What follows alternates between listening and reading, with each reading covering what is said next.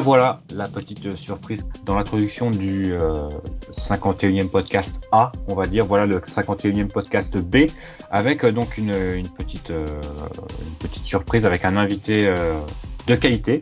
Mais avant tout ça, euh, bien sûr, il y a, Yann qui est avec moi. Euh, salut Yann, qui est, lui présent au rendez-vous. Franche n'a pas pu être des nôtres aujourd'hui. Yann, est-ce que ça va toujours? Bah, ça va toujours. Euh, extrêmement excité l'idée de ce qui nous attend. Tout à fait, puisque voilà un invité, un invité qui officie donc sur Téléfoot, qui est journaliste, qui est présentateur, qui est également leur spécialiste tactique et qui a écrit, en tout cas coécrit deux trois, deux, trois bouquins que vous avez peut-être vus dans vos, librairies préférées, notamment Dialogue, hein, évidemment, euh, notamment euh, l'Odyssée du 10, comment regarder un match de football avec ses amis des cahiers du football. C'est Julien Momon qui euh, donc officie, comme je l'ai dit, sur Téléfoot. Merci Julien d'être avec nous. Merci pour l'invitation, ça fait plaisir. Bah écoute, tu vas pouvoir parler du, Stade Brestois puisque donc j'ai appris donc on est le, le, 27 septembre dernier et Julien Momont tweet les matchs de Brest sont une formidable source de plaisir hebdomadaire.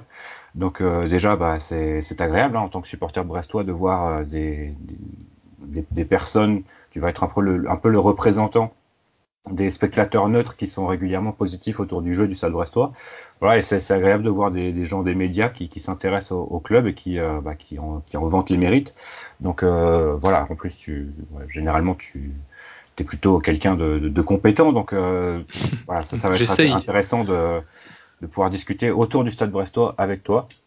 Pour euh, retrouver ton tweet, j'ai aussi, euh, avec Julien Momon Brest sur Twitter. Il y a aussi un, par séquence, c'est pas mal Brest avec la patte gauche de Brian Pelé et les dribbleurs Belgazouani et Adnan. on va pas, on va pas, en parler. C'était en 2015, donc c'est normal. D'accord. Mais c'est vrai que c'était un, une ère un peu plus un peu plus désagréable du Stade Brestois. On va parler un peu du, début de saison avec Yann également qui est, toujours là. Déjà, première question euh, rapide, pourquoi euh, c'est un plaisir pour toi de, regarder le, Stade Brestois chaque semaine comme, comme tu le dis? Parce que déjà c'est une équipe qui a des principes de jeu clairs et qui sont euh, plutôt bien appliqués sur le terrain. C'est-à-dire que quand on regarde jouer Brest, on comprend l'idée qu'il y a derrière alors des fois ça donne des résultats, parfois non. Mais déjà le fait d'avoir cette idée claire euh, qui, euh, transparaît dans le jeu, c'est toujours agréable à, regarder parce qu'on on a l'impression d'avoir une équipe qui sait ce qu'elle veut, qui sait ce qu'elle euh, doit faire, qui sait où elle va, ce qui n'est pas le cas de, de, toutes les équipes. Ce qui pour une équipe comme Brest, qu'on va catégoriser en début de saison comme une équipe de, ventre mou, c'est voilà, toujours agréable d'avoir une équipe qui est, claire dans, son jeu et dans, et dans ses idées. Et puis en plus, ces idées sont assez séduisantes à regarder parce que c'est euh, une philosophie joueuse incarnée par Olivier Dalloglio avec euh, la volonté d'être porté vers l'avant, de construire de manière posée au sol euh, et, combinée depuis l'arrière avec des joueurs techniques, avec l'apport offensif des latéraux, avec aussi des, formations du système en fonction de l'adversaire. Donc il y a tout un, tas de choses au-delà même des idées, la manière dont c'est appliqué et puis le, type de philosophie euh, développée par, le Stade Brestois qui rend ça agréable à regarder quel que soit l'adversaire finalement, parce que euh, autant euh, Nîmes par exemple est très sympa à voir jouer la plupart du temps, mais contre un, adversaire plus gros qui va un petit peu nuire à son approche intense, par exemple, qui est le cas de, Nîmes avec ce jeu très direct, très vertical et beaucoup d'intensité. On a vu à Lyon qu'ils ont blindé derrière. Quand on voit Brest jouer contre les gros, c'est pas le cas non plus. Donc il y a aussi cet aspect contre les gros de garder cette philosophie joueuse et porter vers l'avant. Euh, ce qui en fait une équipe vraiment très intéressante à regarder. Et est-ce que c'est aussi un plaisir parce que justement euh, Brest euh, laisse des espaces et que ça, ouvre le match d'une manière générale? C'est vrai qu'on l'avait vu contre Marseille, notamment, c'était le premier match de l'ON en début de saison où c'était presque un but à but, où Brest projetait beaucoup en nombre vers l'avant et dans l'autre sens reprenait un petit peu des vagues en contre. Il y a peut-être cet aspect-là, mais d'une certaine manière, on a l'impression quand même qu'il y a une volonté de, contrôle et d'équilibre qui est toujours recherchée. Olivier Dalloglio insiste beaucoup là-dessus. Alors, c'est pas toujours euh, atteint. Euh, il y a forcément toujours aussi cette part de risque de vouloir euh, relancer depuis l'arrière avec des ballons perdus parfois dans des positions dangereuses. Il y a en effet des équipes qui peuvent voilà, être dangereuses en contre. On avait vu contre, c'était à, Angers notamment, certes la première période avait été excellente, mais il y avait aussi quelques ballons perdus dangereux et Angers n'attend que ça. C'est le type d'équipe qui se nourrit des erreurs de l'adversaire. Et en effet, quand Brest rencontre ce qu'on peut dire des concurrents directs, en quelque sorte, pour le ventre mou un petit peu au-dessus, ce sont des adversaires qui n'attendent que les erreurs de Brest et donc qui peuvent du coup euh, exposer un petit peu certaines limites. Mais il y a ce souci, comme je le disais, de, l'équilibre à la fois dans l'animation, euh, la manière dont ça se déforme, il y a toujours un souci de garder une certaine assise, une certaine sécurité derrière. C'est voilà, c'est euh, un équilibre délicat à trouver forcément, d'autant plus quand on n'a pas toujours les les meilleurs éléments individuels qui vont faire fructifier chaque situation et qui vont limiter le nombre de pertes de balles. Mais je trouve que globalement, voilà, ça s'en sort plutôt pas mal. C'est pas l'équipe qui, m'a paru la plus déséquilibrée vers l'avant depuis le début de saison. On a vu par exemple Lorient en début de saison encore plus déséquilibré et, se faire avoir dans son dos ou en contre-attaque euh, systématiquement, ce qui a conduit d'ailleurs à changer un petit peu d'approche le dernier match. Ça n'a pas encore été le, cas de Brest, même si c'est vrai qu'à Nîmes par exemple ça avait très mal commencé, mais je trouve que l'équilibre global est, plutôt bon quand même. Évidemment, si tu commences à critiquer Lorient, tu vas rapidement monter dans l'estime de nos auditeurs. Donc, euh, c'était pas fait exprès. n'hésite pas, c'est toujours agréable. Mais c'est vrai que c'est vrai qu'à ce niveau-là, le, le, le, supporter brestois est plutôt chanceux depuis plusieurs saisons, puisque euh, euh je sais pas si, si tu regardais vraiment euh, Brest en Ligue 2 avec Jean-Marc Furlan. Mais euh, alors, je ne regardais pas directement, mais c'est vrai qu'on connaît la philosophie de, de Jean-Marc Furlan, c'est clair, qui est un petit peu dans les mêmes euh, lignées de celle d'Olivier Dalloglio, en tout cas sur les, les principes philosophiques, l'idée de créer du spectacle à la fois pour les joueurs, mais aussi pour le public. Exactement. Euh, avant de, de rentrer euh, rapidement dans les, les vraiment les, le jeu, les joueurs, l'équipe, euh, comment tu décrirais le, le jeu du, du, Stade Brestois? On sait que par exemple au niveau des statistiques, il y a top 5 dans, au nombre de tirs, top 5 au nombre de passes vers l'avant. Euh, comment tu voilà tu, tu décrirais euh, le, ce, ce, ce, jeu d'Olivier Dauglio avec le Stade Brestois? Ouais, alors si, on, si on reprend un autre club breton, c'est en avant, en avant le Stade Brestois presque. voilà, voilà, voilà. Là, c'est peut-être le, le, le, faux pas décisif, mais, il y a cette volonté. Oui, c'est voilà, c'est, c'est porter vers l'avant. C'est, c'est, euh, pas du foot plaisir parce qu'il y a toujours évidemment la notion de résultat qui est importante. Euh, stabiliser le club en, Ligue 1 est évidemment crucial, mais cette, cette volonté d'être voilà, aller de l'avant à la fois offensivement et défensivement. C'est une défense en avançant, c'est une équipe qui euh, cherche à, voilà, à aller, de l'avant tout le temps. Alors, toi, enfin, j'ai détaillé un peu plus les, les, les principes en amont, mais s'il faut résumer, c'est ça, c'est cet allant offensif qui se retrouve dans toutes les phases de jeu finalement. Justement, tu évoques ce match face à Marseille, et il est vrai qu'ici on avait été assez emballé. Je crois même que c'est Quentin qui parlait de match référence, peut-être même d'épitome dans l'application des principes voulus par le Vidaloglio. Euh, Est-ce que c'est un constat que tu partages toi, ou il y a peut-être d'autres matchs, notamment depuis le début de saison, qui t'ont plus impressionné au niveau de l'application de ces principes de jeu? Ah, Si euh, on regarde les matchs depuis le début de saison, euh, celui contre Lorient à domicile m'a bien plu quand même. Alors celui contre Marseille, en fait, ce qui était particulier, en effet, oui, c'était un gros adversaire. Et c'était un match vraiment sympa à suivre pour euh, le, scénario, les rebondissements et, le côté très ouvert. Mais j'ai trouvé que le match contre Lorient avait globalement été euh, euh, peut-être encore plus séduisant sur l'application la, la, de, principes sur attaque, notamment sur attaque placée. La, manière dont, l'équipe a globalement, enfin, le match. Alors, ou même celui à Dijon, par exemple, la, semaine précédente était aussi un bon exemple. On a senti Brest vraiment supérieur et dans, son jeu très clair dans ses principes de jeu. C'est délicat parce que c'est vrai que c'est une équipe qui est capable à la, fois d'entrer dans ce rapport de force au niveau de l'intensité quand on va d'un but à l'autre, mais c'est dangereux face à une équipe comme Marseille parce que les individualités offensives sont supérieures du côté de l'OM. Donc si on laisse des, espaces euh, en s'exposant beaucoup, euh, on, risque de pas marquer autant que l'OM marquerait par exemple, même si l'OM avait surtout marqué sur coup de pied arrêté euh, sur la première journée. Mais d'un autre côté, il y a des principes de jeu placé très clairs avec des, une occupation euh, des, espaces très cadrés, avec les latéraux qui euh, occupent la largeur, les offensifs qui viennent plus à l'intérieur, euh, parfois donc un, milieu défensif qui va décrocher entre les centraux pour euh, créer la supériorité sur la première relance. Donc il y a ce, ce, double aspect qui fait que ça m'a autant plu de voir euh, vraiment Brest maîtriser le jeu contre Lorient ou, à Dijon que de les voir aussi voilà, enflammer le match comme contre Marseille. Alors petit petit rappel de, de, de, du début de saison du Stade Brestois, puisque donc Brest est 11e après six journées avec trois victoires et trois défaites, donc euh, une deux défaites pour commencer contre Nîmes 4 à 0 et contre Marseille 3 buts à 2, deux victoires pour euh, pour continuer la saison euh, à Dijon, donc tu en parlais Julien, deux buts à 0 et contre Lorient 3 buts à 2. Une défaite terrible à Angers, euh, 3 buts à 2 dont on ne sait toujours pas comment ça s'est déroulé, comment Brest a pu perdre cette rencontre. Et enfin, une victoire euh, bon, qui a un peu compensé cette défaite à Angers, puisque pour le coup, là, on ne sait pas trop comment Brest a réussi à maintenir Hmm. ce, ce but d'avance. Yann, est-ce que tu dirais que la place actuelle est conforme à ce que propose Brest depuis le, le début de saison? D'un côté, moi je dirais que oui. Après, euh, le souci, c'est qu'on a pour l'instant pas forcément joué énormément de concurrents directs. C'est-à-dire le seul concurrent vraiment direct qu'on a joué et dominé, c'est Lorient.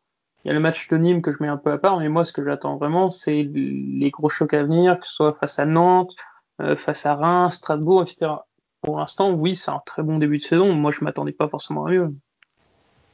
T'es es, d'accord avec ça, Julien? On sait qu'au niveau des, des, statistiques un peu plus avancées, euh, on va dire que Brest prend plus de buts que ce qu'il ne devrait que ce qu'il ne devrait prendre et marque euh, au niveau offensif c'est à peu près égal.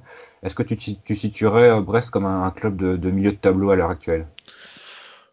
Bah, Si on regarde les équipes qu'il y a devant, euh, sur le papier, il n'y a rien d'infamant d'être derrière Marseille, Bordeaux, Nice ou Saint-Etienne. Quand on regarde le contenu dans le jeu, pour moi, Brest a montré plus de choses que l'OM, plus de choses que Bordeaux, que Nice et que saint Donc, euh, la 11e place, je pense que en fin de saison, ça peut être une, place tout à fait satisfaisante pour euh, un club comme Brest. On peut aussi imaginer euh, Brest aller un cran plus haut. Alors, il y a en effet cette défense avec 12 buts encaissés déjà en 6 matchs, ça fait beaucoup. Pour, vraiment se projeter euh, dans la fin de la première partie de tableau, il faudrait sûrement se solidifier un petit peu. Mais d'un autre côté, quand on voit le jeu qui est développé, et, alors certes, il y a un, problème parfois de régularité au sein d'un match, ça, ça s'est vu à Angers, c'est pour ça que le, match a été perdu, alors que Brest aurait dû le, tuer avant la mi-temps. Au final, on peut imaginer, euh, si ça se passe bien, Brest euh, grappiller encore quelques places, euh, si les gros devant euh, ne résolvent pas leurs problèmes dans le jeu. Saint-Etienne, euh, c'est en difficulté avec les blessures, avec les départs, avec euh, cette équipe très jeune, ça pourrait chuter et pourquoi pas passer derrière Brest. Après, dans l'autre sens, on peut aussi se dire que Lyon va peut-être remonter un petit peu. Voilà, mais on est dans les places finalement que Brest euh, peut viser euh, cette saison. Si ça tourne bien, on peut tout à fait imaginer euh, vers Brest vers la huitième place, par exemple, euh, en fonction de l'évolution de la saison. Parce que quand on regarde un petit peu à la fois le jeu, mais le recrutement aussi qui a été effectué, on a des, que des, pour l'instant que des bons coups, pratiquement. Steve Mounier, je trouve que c'est hyper intéressant. Romain Fèvre, je trouve que c'est l'une des révélations de ce début de saison. Euh, le Doiron, c'est une surprise de le voir autant titulaire euh, en connaissant son parcours et d'enchaîner. Il apporte avec son volume de course. Il y a plein de, choses qui euh, sont encourageantes, en tout cas, sur ce qu'on voit depuis le début de saison.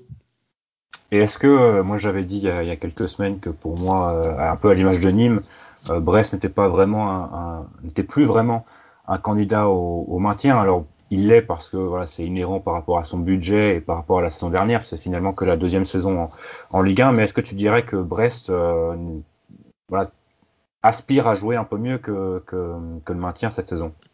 Oui, je pense. Alors, bon, c'est toujours difficile de se projeter, on ne sait pas comment ça peut évoluer, mais euh, j'ai du mal à imaginer euh, Brest dans les euh, trois pires équipes de Ligue 1 aujourd'hui. Je, les mettrais presque dans le top 10 actuellement. Donc, quand on voit Metz, alors oui, il y a, y a Nian qui a claqué son triplé et qui, qui marche un peu sur l'eau en ce moment, qui les porte, qui a marqué les 6 buts messins, mais quand on voit le jeu de Metz, quand on voit les difficultés de Lorient, quand on voit les difficultés de Strasbourg, Dijon qui est clairement un cran en dessous de tout le monde, même Reims qui a un début de saison très compliqué.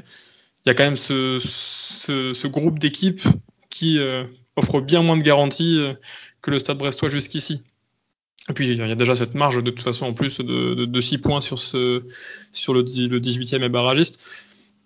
En tout cas, moi j'espère que, compte tenu de l'approche de Brest, du jeu qui est développé, j'espère que Brest n'aura pas de soucis, soucis cette saison et que Olivier Dalloglio n'aura pas à se détourner un petit peu de ses principes pour des raisons euh, pragmatiques de résultats et qu'on pourra voir Brest euh, voilà, continuer à, bien jouer parce qu'ils seront libérés de, ce risque de, relégation.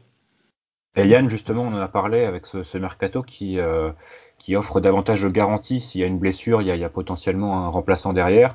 Euh, on a aussi l'exemple le, de l'année dernière où le, le, les buts venaient d'un peu, partout. Donc on n'est pas dépendant, un peu comme Metz, tu en parlais euh, avec Nian ou avec Diallo l'année dernière, on n'est pas dépendant d'un joueur et euh, notre faculté à se, procurer beaucoup d'occasions en un match, je pense que offre à Brest voilà, le, milieu de tableau. Alors c'est pas une garantie évidemment, mais ça peut être un objectif, Yann. Oui, bah, très clairement. Et puis, comme euh, au-delà même de la question de Brest, il y a un moment, il faut aussi être réaliste. Comme le disait Julien, il y a quand même des équipes qui, pour l'instant, me semblent être largement en dessous. Euh, euh, je pense évidemment à Dijon, hein, forcément. La seule peut-être interrogation qu'on peut avoir sur, sur Brest, c'est la gestion de l'après-Diallo, quoi, qui n'a pas vraiment été directement remplacé par le recrutement. Alors, est-ce que Mbok pourra directement prendre cette place de titulaire est-ce que Paul Lann offre un peu les mêmes, garanties dans le jeu? C'est un profil un peu différent. Donc là, c'est presque l'interrogation principale qu'il y a aujourd'hui. Comment digérer l'après-dialogue Parce qu'il a porté beaucoup euh, par son activité, sa vivacité à la récupération et aussi dans ses projections dans le jeu vers l'avant, avec ses, sa faculté euh, d'élimination qui permettait de vite projeter euh, le jeu bressois vers le camp adverse. Ça, c'est un manque qui pourrait porter préjudice, mais ça n'a pas été contre Monaco. On verra à long terme ce que ça donne. Justement, c'était l'un des, points qu'on voulait qu'on voulait évoquer avec toi. Euh, L'après Diallo, donc euh, comme tu l'as dit, il n'a pas été remplacé, comme euh, comme tout le monde le sait d'ailleurs.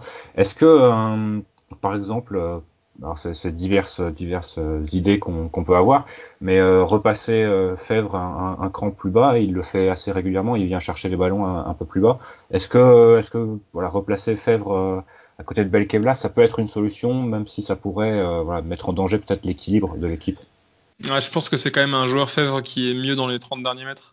Qui il est, en effet, on le voit, on le voit beaucoup décrocher euh, et, se balader. Il, il aime cette, liberté en fait, euh, souvent quand il part de la droite, mais qui euh, se retrouve un petit peu axe gauche pour, voilà, initier les actions ou être à la dernière passe. Je pense qu'il a besoin de d'être libre avec des joueurs derrière lui qui sont prêts à couvrir ses, ses, dézonages et à équilibrer un peu tout ça. Je pense que le voir un cran plus bas, ça pourrait le brider, surtout quand on sait ce que demande Olivier Dalloglio à ses milieux. Il y a souvent un milieu qui décroche entre ses centraux. Donc, Diallo étant parti, on, va, on risque sûrement de voir Belkebla euh, occuper ce rôle-là. Et le deuxième milieu sert un petit peu de point de fixation un cran plus haut. Ça crée une sorte de 3 plus 1 derrière les deux, attaquants adverses, par exemple, face au 4-4-2 que, Brest peut souvent affronter en Ligue 1. Et donc, le deuxième milieu n'a pas vraiment un rôle de projection vers l'avant et de création. C'est plus un, leurre presque pour, pour fixer les adversaires et, euh, permettre de contourner le bloc par les, centraux euh, qui se sont un peu écartés. Donc, je pense que Fèvre il serait est plus à l'aise dans ses positions avancées, mais c'est vrai qu'en tout cas, il y, a un dilemme un petit peu dans le terme de construction d'effectifs. On, évoquait le recrutement intelligent. Il y a beaucoup de joueurs pour les postes offensifs, avec euh, en plus Philippe Otto qui est arrivé euh, en, fin de mercato, mais avec Cartona, avec euh, Honora, avec évidemment Le Doiron, Mounier, Charbonnier dans, l'axe. Il y a moins peut-être de, de, monde dans l'axe du, milieu de terre. Donc en effet, ça crée ce, petit dilemme à résoudre.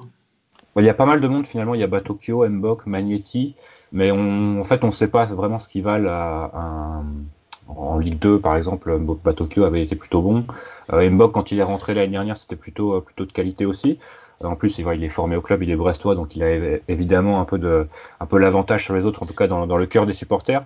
Mais c'est vrai qu'on ne sait pas vraiment euh, sur quoi se projeter. La, la, la doublette Belkebla Diallo était, voilà, était euh, gravée maintenant depuis, depuis deux ans sur les, sur les feuilles de match. Donc c'est vrai que c'est compliqué de, de savoir on avait, enfin Yann en, préparant ce podcast avait aussi émis l'idée d'un changement de, système. Est-ce que tu penses que voilà, on a, beaucoup délié, donc c'est problématique, mais un, passage en 3-5-2 pourrait être euh, une des solutions? Bah c'est alors dans ce cas-là 3-5-2 avec Fèvre en relieur, c'est comme ça que vous l'imaginez ou, derrière euh, Mounier Charbonnier quoi. Oui, ou, ça peut être un 4-2 non 3-4-1-2 3-4 1 ou 2 ou 2-1 quoi. Hmm. Ouais, parce, après c'est vrai que quand on connaît l'apport offensif de Perrault, ça peut convenir tout à fait à ses qualités. Après c'est pareil, la question c'est est-ce que vous avez trois défenseurs centraux euh, qui euh, qui euh, en valent la peine? Oui, il y a Duverne, Chardonnay et, RL, mais est-ce que sacrifier un élément plus offensif au profit d'un troisième central, c'est le le, ce serait le plus opportun? Je suis pas sûr. Et en plus, il y a un équilibre qui était trouvé là avec cette animation qui est vraiment voilà, caractéristique d'Olivier Dalloglio, qui ont travaillé pendant toute la préparation avec ce K2-3-1 qui se déforme en gros en 3-1-5-1 en phase offensive, généralement, même s'il y a la liberté de Fèvre qu'on a évoquée. Je suis pas sûr que ce soit vraiment dans les plans, mais en tout cas, il y a, un sacré défi de contenter tout le monde sur le plan offensif, euh, notamment euh, Honora qui euh, a été très peu titulaire alors que c'est la, record pardon, du club. En effet, Philippe Otto qui arrive aussi, qui vient de s'ajouter. Ce sera intéressant de voir en tout cas ce qu'en, fait Dalloglio de, de tout ce beau monde offensivement. Euh, Yann, le mercato, euh, on en a parlé un peu brièvement dans, un podcast précédent. Euh, voilà, il y a le doigt rond, il y a faire les révélations. je voulais revenir aussi sur l'apport de, Ronald Pierre-Gabriel, qui est sûrement une, valeur ajoutée par rapport à, Fossurier l'année dernière au poste de latéral droit.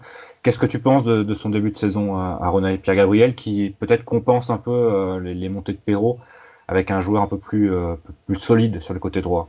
Je, je l'avais dit, hein, je, aucun souci à dire. J'avais énormément de doutes, moi, sur Ronald Pierre-Gabriel.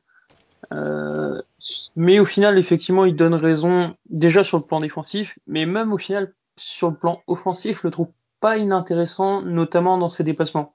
Bien sûr, avec le ballon, j'ai encore quelques doutes, mais je trouve que c'est un garçon qui est bien plus intelligent que, bah, que ce que j'imaginais, tout simplement. Pour le coup, là, on a vraiment l'impression qu'on a un latéral droit euh, vraiment niveau Ligue 1, alors que le Faussurier l'année dernière était peut-être un peu plus Ligue 1,5, comme, comme j'aime bien, mmh. j'aime bien les appeler. Mais euh, c'est vrai que, tu en as parlé, euh, Julien, le, le, le, mercato offre davantage de, de possibilités. Euh, et il y a aussi des, des joueurs qui progressent.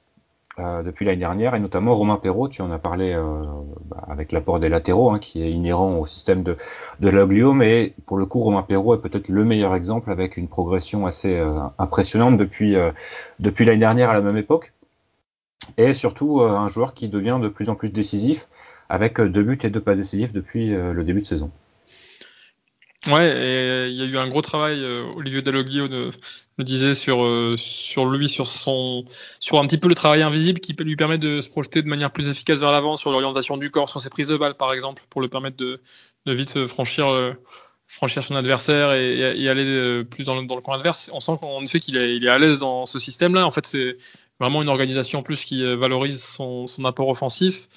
Euh, il a souvent en plus le, les, courses de le, le Doiron autour de lui ou les ballons de, de fèves, les remises éventuellement de, Charbonnier, avec en plus maintenant dans la surface la présence de Mounier. Donc il y, a, à la fois des personnes qui vont alimenter ses montées et puis lui aussi pour ses centres, il a du monde à, la, à leur tomber. Donc c'est pas finalement une surprise de voir un latéral briller comme ça. Après pour lui, euh, en effet, c'est une validation de sa progression en, en Ligue 1 et c'est intéressant de le voir réussir à s'imposer.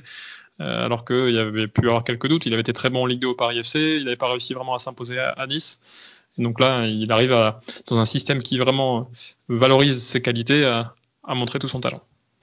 Et justement, est-ce que l'arrivée de Mounier, euh, je crois que c'est tes collègues de, de Vue du Banc qui disaient que c'était largement le meilleur euh, joueur, en tout cas le meilleur attaquant euh, au niveau aérien depuis le, début de saison, avec euh, plus de, de 50% de duels gagnés, je crois, euh, de la tête. Est-ce que l'arrivée de Mounier entre parfaitement dans, dans, dans, dans ce que recherche Dalloglio? Est-ce que c'était vraiment le profil qu'il qu fallait au Stade Brestois, plutôt qu'un joueur un peu plus rapide ou, ou percutant, ou quelqu'un qui peut prendre la profondeur? Je pense que Olivier Dalloglio aime bien avoir ce profil-là qui peut paraître un peu à, à contretemps avec le reste de son approche. Il y avait Tavares, par exemple, exactement à Dijon. Euh, parce que ça, ça, offre une alternative au final et ça rend l'équipe encore moins prévisible. C'est vrai qu'il n'y a pas de circuit de relance très très automatisé. C'est beaucoup euh, lié d'abord à un placement qui est défini, certes, mais à partir de ce placement, les joueurs vont, vont un petit peu pouvoir exprimer leur créativité. C'est un mot euh, sur lequel Olivier Dalloglio insiste beaucoup. À partir du positionnement défini, les joueurs ont, ont cette créativité à, exp à exprimer. Mais parfois, l'adversaire va faire qu'on ne pourra pas ressortir depuis l'arrière. Et donc, il y a ce recours Steve Mounier devant pour allonger. On sait que Charbonnier a beau être grand, c'est pas un, grand adepte du jeu aérien. En effet, Steve Mounier, depuis qu'il est arrivé, il a directement euh, pris la, tête des, des, statistiques en termes de duels aériens remportés, alors que c'était Gaëtan Laborde qui était largement leader depuis le début de saison. Et donc il offre à la fois cette, garantie-là. En plus, euh, voilà, c'est pas un, joueur qui, est trop maladroit non plus, qui peut éventuellement s'inscrire dans, le jeu combiné avec les, éléments autour de lui, avec euh, Charbonnier derrière lui, avec euh, les, les dézonnages de Fèvre, avec les, courses de Le Doiron. Et puis en plus dans la surface, voilà, il a, il, c'est un bon finisseur. Il offre sa présence, son jeu de tête. On, on l'a déjà vu buteur de cette manière-là. Je trouve que c'est vraiment un, un, excellent coup. Et alors. C'est presque faire offense à Brest de dire c'est curieux de ne le voir qu'à Brest entre guillemets mais euh, c'est un très bon coup en tout cas d'être allé le chercher à Huddersfield où euh, peut-être que les, clubs de Ligue 1 l'avaient un peu oublié. Alors que euh, quand il s'en va en Angleterre, il avait fait une super saison avec Montpellier. Après une, déjà une, très belle saison aussi en Ligue 2 avec Nîmes. Euh, et non, c'est un très bon coup qui en plus cadre avec le profil euh, que qu'aime avoir Olivier Dalloglio pour compléter les, éléments créatifs et rapides qu'il aligne autour de lui. Ah, je ne sais pas si tu l'as déjà entendu parler également, Julien. Euh, sûrement à l'époque d'Earthfield, mais là pas depuis qu'il est revenu. Parce que il faudrait peut-être que tu regardes sa, sa, conférence de presse de présentation. C'est vraiment un type qui a l'air très éduqué et très charmant, qui s'exprime vraiment très très bien et qui, qui, est très intéressant quand il parle. Donc ça ne gâche rien. Voilà. Et je pense mm. que ça, ça montre aussi son côté intelligent qui, qui démontre un peu sur le terrain également. J'avais juste une question, moi, qui au final est euh, reliée tant au Capero qu'au Camounier, c'est tu évoques beaucoup la créativité, évidemment des joueurs offensifs, mais également des défensifs. Et il y a peut-être un joueur, euh, après, c'est Jean-Kévin Jean Duverne. Ouais. Après, pour moi, à mes yeux, c'est quelqu'un qui est indispensable. Mais paradoxalement, j'ai l'impression qu'il serait pas forcément titulaire dans les autres clubs de Ligue 1. C'est Déjà, moi j'ai une question pour vous les Bressois. Pourquoi il est capitaine euh, Jean-Kévin Duverne a 23 ans. Enfin, je me, on se posait la question à, la rédaction de Téléfoot d'ailleurs. On aurait peut-être pu poser la question, mais, mais euh, pourquoi il est titulaire à 23 ans alors qu'il est arrivé C'est quoi C'est sa deuxième saison seulement? Qu'est-ce qui fait qu'il est titulaire? Qu'il est capitaine. Euh, qu'il est capitaine, pardon. Euh, alors, beaucoup de capitaines sont partis déjà cet été. Donc la question c'était de savoir qui allait devenir capitaine cette saison. Et le brassard a pas mal changé depuis, bah, notamment pendant la préparation avec euh, Lannes qu'il a eu, euh, je crois que l'Arseneur l'a eu, euh, Duverne évidemment, quelques bah, quand il quand il jouait également. Mais c'est tombé sur Duverne après on sait on sait pas vraiment pourquoi parce que quand on quand on le voit jouer c'est vrai qu'il a pas vraiment l'âme du capitaine ou, ou le, charisme de la capitaine et voilà, ces matchs à huis clos nous permettent aussi d'entendre un peu ce qui se dit sur le terrain. Et euh, moi, j'ai pas été encore au stade, mais c'est vrai que les retours qu'on a c'est depuis, depuis le terrain ou depuis le stade, c'est que c'est pas vraiment celui qui parle le plus non plus. Hmm. Peut-être que c'est quelqu'un qui parle dans le vestiaire, qui euh, peut-être c'est pour le responsabiliser, et qu'il y a d'autres, euh, un joueur comme Charbonnier a peut-être pas le caractère du capitaine, même s'il parle beaucoup avec les joueurs, avec l'arbitre. Mais je pense que c'est pour le responsabiliser et le faire passer un cap. Ce serait, c'est ma, théorie en tout cas.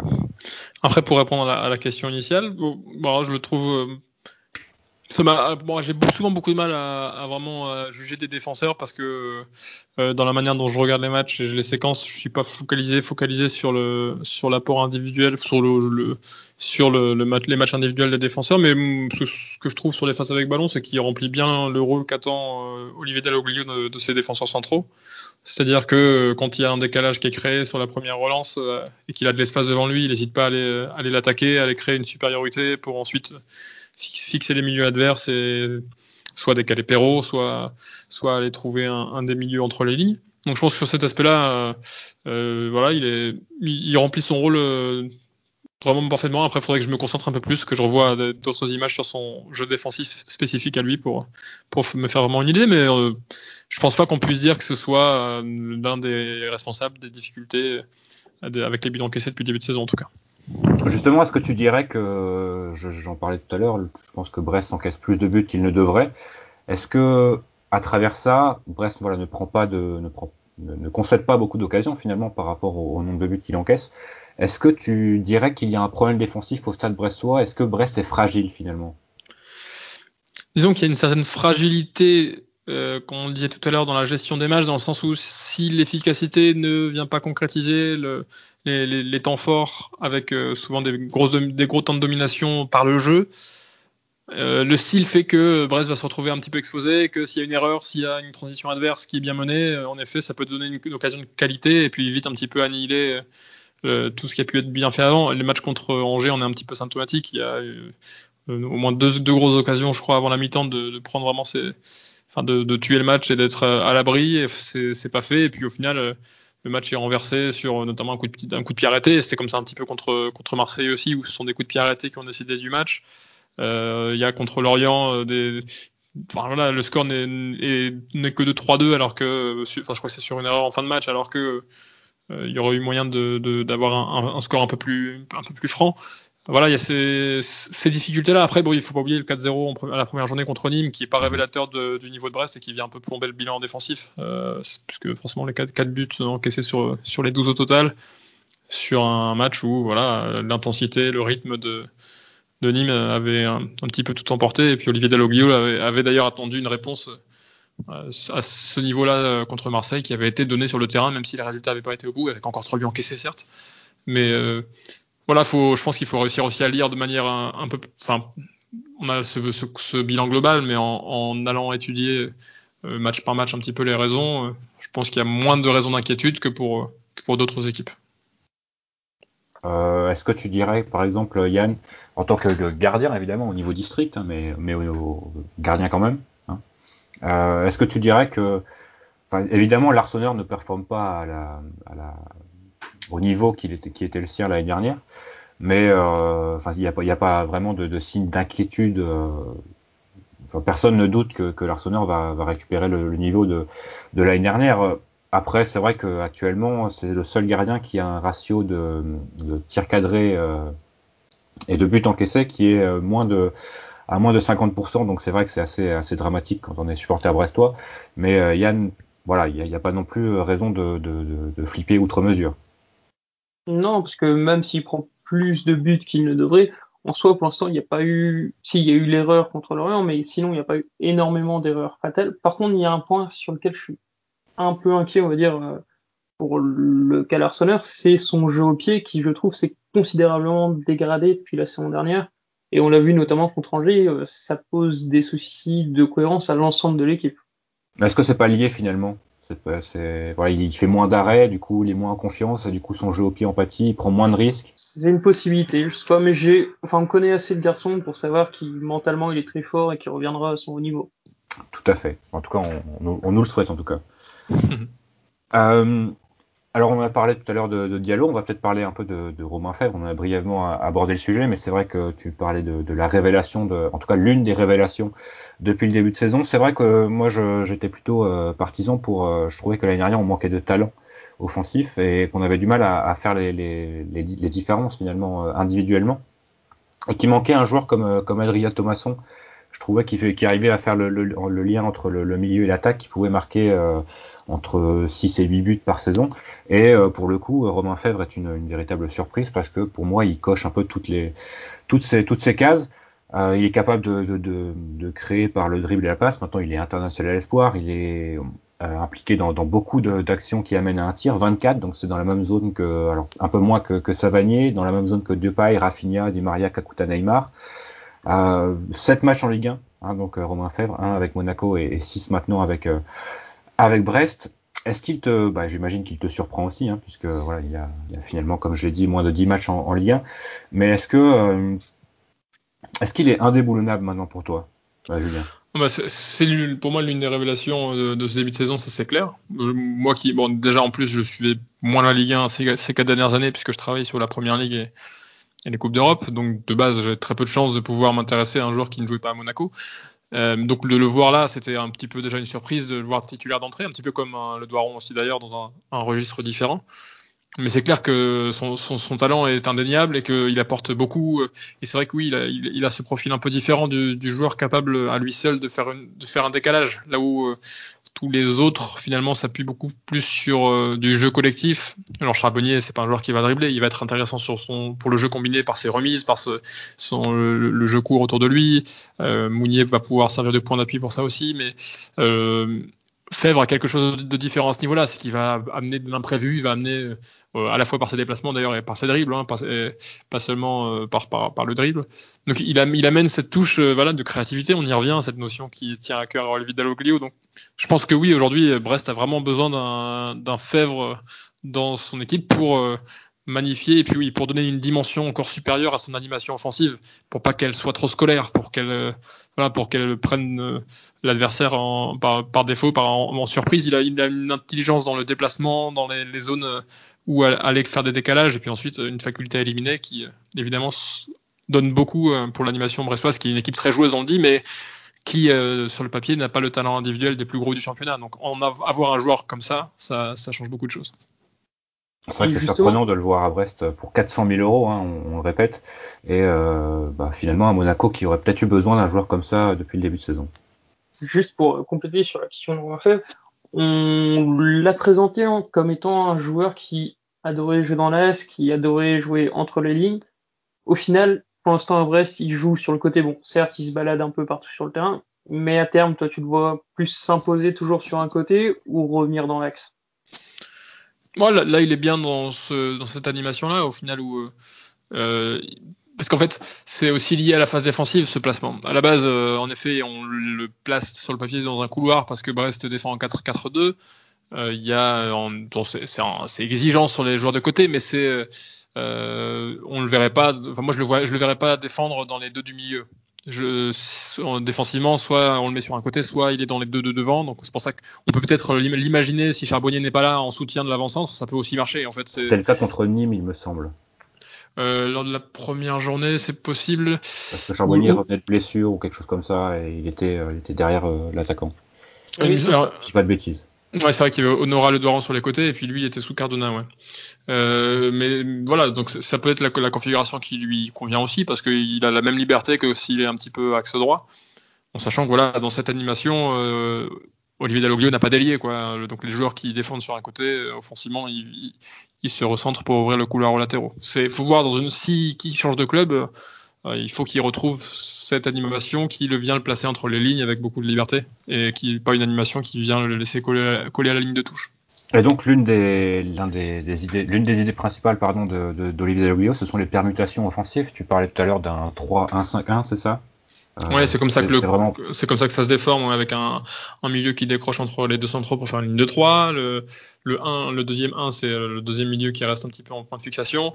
Les deux latéraux qui euh, occupent la largeur assez haut et donc les trois offensifs euh, qui viennent à l'intérieur. Et puis une pointe. Alors après, c'est jamais figé évidemment, ça bouge beaucoup parce que, comme tu évoquais, il y, a, il y a pas mal de permutations au sein de ces lignes. Et est-ce qu'il y a, il y a alors on, on, en parlait rapidement avant le, avant d'enregistrer ça, mais tu as 60 matchs euh, de Ligue 1 euh, sur 60 cette saison que tu as regardé. Donc mhm. euh, voilà, on, on, peut faire des, des, petites comparaisons. Est-ce qu'il y a une équipe de Ligue 1 qui permute autant offensivement que, que Brest? Alors sur, sur, cette flexibilité tactique, ça se retrouve dans pas mal d'équipes. Alors euh, c'est pas partagé par tous. Mais euh, bon, on voit Lille par exemple très souvent euh, varier. Alors c'est pas toujours vers le 3-1-5-1, euh, je crois qu'il en fait une ou deux fois, mais c'est plus euh, généralement vers un 3-2-4-1. Alors Bordeaux l'a fait aussi un petit peu. Euh, bon, Paris, le, ça lui arrive, même si cette année en Ligue 1 c'est un peu plus classique, entre 4-4-2 et 4-3-3. Rennes, Rennes peut le faire un petit peu également, parce que ce sont des équipes finalement qui, en fait, c'est un petit peu la caractéristique de toutes les équipes qui veulent faire le jeu, qui veulent construire par du jeu placé et combiné. Euh, je sais que enfin, Nice, par exemple, son 4-3-3 se déforme aussi vers un 3-4-3 ou un 3-5-2 parfois. Donc, il y a un petit peu les, mêmes principes qui peuvent, peuvent euh, s'exprimer là. En fait, ce qui va faire la différence euh, entre toutes ces, animations, ça va être est-ce que ce sont les deux latéraux qui vont vraiment apporter de la largeur ou est-ce que, comme parfois à Lille, euh, il y en a un qui fait le troisième central et le deuxième devient allié ce qui du coup euh, voilà change un petit peu la manière dont ça s'articule mais c'est un petit peu les mêmes principes qui, qui, se font. Dans, cette en fait c'est un une approche assez moderne finalement ce qu'on voit avec Guardiola qu'on voit avec Klopp aussi qu'on voit dans pas mal des, des, des grandes des grandes équipes dominatrices en Europe. Et c'est intéressant de voir une équipe comme Brest s'intégrer dans cette euh, tendance du foot moderne quoi de de pas être dans le, cliché de l'équipe de le milieu tableau de Ligue 1 en mode bloc médian 4K2 et, transition sans trop de plus d'idées sur le sur les attaques placées quoi. On a une vraie équipe qui euh, développe des principes de jeu euh, tout à fait en, prise avec le avec les tendances majeures du foot moderne actuel. Et on a l'impression aussi que l'effectif est construit pour ça. Et ça c'est agréable. Ça veut dire que j'imagine que le coordinateur sportif et l'entraîneur sont en phase euh, par rapport aux, aux arrivées et au départ des joueurs comme Charbonnier, des joueurs comme Fèvre sont vraiment dans, dans, dans cette idée-là de, bah de, de, jouer au foot, quoi. Et ça, c'est voilà, le, le, le, si on les mettait à Dijon, par exemple, ça marcherait pas. Donc c'est agréable de voir des, des, des, joueurs qui sont euh, dans leur élément et qui sont un peu magnifiés par, euh, par le travail de, de l'entraîneur. Oui, il y a clairement la volonté d'avoir euh, à la fois des joueurs qui vont être bons techniquement, qui euh, qui vont être capables de, de prôner ce jeu combiné. Il y a pas, bon, il y a quelques grands gabarits, certes. Euh, Charbonnier, c'est un peu trompeur parce que c'est un faux grand gabarit. Ça, mm -hmm. Il a plus une âme de joueur de, de 10 cm de moins. Euh, mais euh, quand on regarde les, les, éléments offensifs, finalement, Mounier, c'est un petit peu le seul, le seul grand gabarit. Le reste, c'est plus des rapides ou des, des, techniques, en effet. Donc c'est intéressant, même au milieu de terrain, quand on avait Belkebla Diallo, c'est euh, plus du petit gabarit vif qui va mettre du rythme dans le jeu par la course et puis par des, des, des passes assez verticales plutôt que des que des destructeurs purs et durs. Donc c'est intéressant de voir qu'il y a cette euh, vraiment unité en effet entre recrutement et, et l'idée de jeu voulue par l'entraîneur. Alors tu as écrit, tu as coécrit l'Odyssée du 10 Est-ce que Gaëtan Charbonnier est l'ultimo dies bah, il a, il a un registre intéressant en tout cas. C'est vrai que c'est. euh, Un joueur un peu hors du temps. Ouais, c'est ça.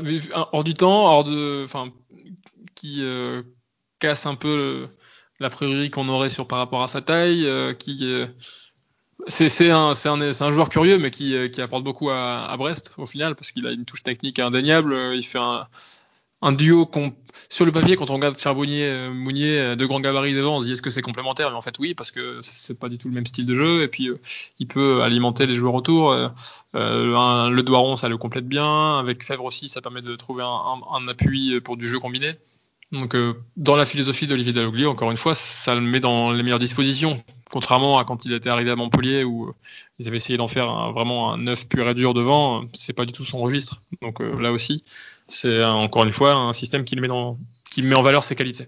Mhm. Alors, tu n'es peut-être pas sans savoir que Jérémy Le Doiron, soit on aime, soit on n'aime pas. on n'est pas, on n'est pas indifférent par rapport à Jérémy Le Doiron. Il y a, il y a certains certains qui disent que voilà, il a, il a pas vraiment le niveau, en tout cas technique, pour jouer euh, dans une équipe comme, euh, comme Brest. Si tu étais euh, Olivier Dalloglio, comment tu argumenterais le choix de, de faire démarrer Jérémy Le Doiron à tous les matchs depuis le, début de saison? C'est vrai que c'est aussi quelque chose qui me surprend un petit peu quand on voit les, joueurs qui sont laissés sur le banc surtout. c'est un joueur qui apporte beaucoup par ses, par ses courses en profondeur déjà. C'est vrai, vrai, que techniquement c'est pas le joueur le plus fin c'est pas voilà il a des lacunes dans, dans, le jeu de passe dans le petit dans le petit jeu dans les enfin c'est pas le joueur qui va toujours sortir le bon geste au bon moment ou en tout cas le geste inattendu qui va faire la différence. Mais euh, une équipe a aussi besoin de joueurs euh, à volume de course de joueurs qui euh, créent des espaces pour les autres de cette manière là en fait. Parce que pour le, le jeu de Brest avec ces offensifs qui viennent entre les lignes ben, les, adversaires le savent, l'ont observé évidemment, et leur objectif c'est de mettre en place un, bloc compact qui va fermer ces espaces entre les lignes. Et un joueur comme le Doiron finalement va ouvrir des espaces parce qu'il va être une menace un peu constante en, profondeur et donc faire reculer la défense et, ouvrir ces espaces entre les lignes. Donc c'est pas en effet le, joueur qu'on va le plus euh, retenir dans ce début de saison brestois, mais c'est un élément intéressant. Après c'est vrai qu'est-ce que d'ici quelques semaines, je parierais sur le fait qu'il sera encore titulaire? Non, mais j'aurais pas non plus parié sur le fait qu'il serait un titulaire indéboulonnable depuis le début de saison. Donc c'est que Olivier Deloglio juge son apport euh, par ce, par ce profil-là de volume de course, etc., euh, supérieur à ce que à ce que pourraient apporter peut-être des Honora ou des ou des Cardona ou des Philippe Otto qui euh, ont peut-être un profil un peu différent, un peu moins dans l'effort, un peu moins dans le sacrifice entre guillemets. C'est bon, pas dénigrer un petit peu, ça, ça, ça, fait presque un petit peu dénigrer le côté joueur de foot que peut avoir un Le Doiron, parce qu'il a fait aussi quelques, quelques bons petits gestes techniques, parfois des bonnes, des bonnes déviations en talonnade, etc. Mais euh, voilà, moi je, je l'imagine plus son apport par rapport à, ce, à ces courses euh, en profondeur qui vont créer des espaces pour, des espaces pour les autres. Il y a ce côté peut-être euh, équilibre qui est recherché par rapport à des fers, des charbonniers. Ouais, après, après euh, oui, parce que enfin, disons que c'est intéressant parce que lui, vient pas demander forcément le ballon entre les lignes, mais vient plutôt se placer dans la ligne défensive comme Mounier. Euh, donc ce qui fait que le, finalement le 3-1-5-1 est parfois un 3-1-4-2 si on joue encore sur, la dénomination numérique et dans des espaces en plus un petit peu intermédiaires entre le central et, et le défenseur euh, latéral adverse. Donc c'est toujours créer un peu de l'incertitude au profit des, des, autres finalement. Et alors D'autres joueurs, je pense sur le banc, seraient capables de le faire aussi. Peut-être que c'est une question de temps, d'adaptation pour euh, Honora, pour, pour Philippe Otto, éventuellement pour rentrer dans, dans ce 11. Mais euh, bon, c'est toujours aussi sympa de voir un, joueur avec son parcours euh, réussir à, à, s'imposer, même si, oui, peut-être qu'il il, peut être un peu critiqué pour ça, mais on va le juger aussi à, cette zone-là. En fait, si c'était un joueur qui venait d'un euh, autre niveau que la, la N2 ou N3, est-ce est-ce qu'on je porterai un regard aussi dur sur son niveau technique. Je sais pas, peut-être. Je ne vais pas faire de, pro, pas faire de procès d'intention, mais, mais, en tout cas, Olivier Dalloglio est forcément satisfait s'il l'aligne à chaque match. Et s'il y a peut-être un, un, entraîneur qui connaît les, les, joueurs amateurs et qui arrive à les faire euh, passer un cap, c'est peut-être Olivier Dalloglio qui l'a fait avec euh, Pierre Lesmelou notamment, euh, Philippe Otto également, je crois, si je dis pas de bêtises. Mm. Donc euh, voilà, ça, il est peut-être entre de bonnes mains, euh, Jérémy Le Doiron. Pour terminer, hein, puisque j'avais dit une demi-heure et ça fait maintenant presque 45 mmh. minutes qu'on qu est là, euh, Yann, je vais commencer par toi. quels sont les, axes de progression du Stade Brestois pour cette saison? Il y en avait un qui était un axe majeur, c'était les, les, prestations à l'extérieur par rapport à l'année dernière, qui ont été plus ou moins réglées depuis le début de saison. Il y a toujours quelques, quelques lacunes, mais c'est bien mieux en tout cas. Alors est-ce que le, le fait que les matchs se déroulent dans, devant 5000 spectateurs et dans des ambiances un peu moins, un peu moins feutrées, euh, ça nous a pas empêché de prendre 4-0 à Nîmes, mais c'est pas très grave. Est-ce, voilà, quels sont les actes de progression pour toi, euh, euh, Yann, sur cette, sur cette, sur cette suite de saison, en tout cas 2020-2021 je pense que le premier est évident, tous les supporters brestois le savent, c'est la gestion des coups de pied arrêtés, surtout défensif, parce que offensivement, je trouve que c'est beaucoup plus intéressant que l'an dernier. Mais effectivement, si tu concèdes un but sur coup franc, corner à chaque match, tu peux pas forcément aller loin. Euh, après, j'ai un peu des doutes sur la sur la capacité de Brest à pouvoir continuer à ce rythme, notamment physique, dans le sens où pour l'instant, ça se crée énormément d'occasions, il y a énormément de déplacements. Est-ce que ce sera toujours le cas en janvier? Je ne sais pas trop. Même question pour toi, pour toi Julien. Bah, il y a ce qu'on a évoqué, cette gestion des, temps forts, temps faibles dans un match, euh, réussir à concrétiser peut-être un peu plus euh, les grosses phases de domination qu'il peut y avoir. Et, en effet, c'est lié aussi à la gestion des coups de pied défensifs. Quand euh, l'équipe est mise sous pression, réussir à, à, ne pas concéder de but parce que euh, c'est pas non plus une équipe qui a beaucoup de marge, le Stade Brestois. Et si euh, les attaquants sont dans, un jour sans, est-ce que aujourd'hui les supporters ont confiance en le fait que l'équipe restera solide pour finir un match sans encaisser de but? Alors contre Monaco, ça a été le cas. Alors ça a peut-être été un petit peu chanceux parfois, parce que c'est vrai qu'il y a eu beaucoup de situations euh, monégasques qui auraient pu peut-être conduire à un résultat nul un peu plus logique. mais bon, après les affiches qui vont s'annoncer, alors il y a un déplacement à Nantes qui, peut être intéressant. Sur le papier une philosophie un petit peu similaire, même si je trouve que Brest a un style de jeu plus, enfin, mieux développé cette saison que, Nantes où c'est un peu stéréotypé. Après, il y a la réception de Strasbourg où la Brest doit gagner.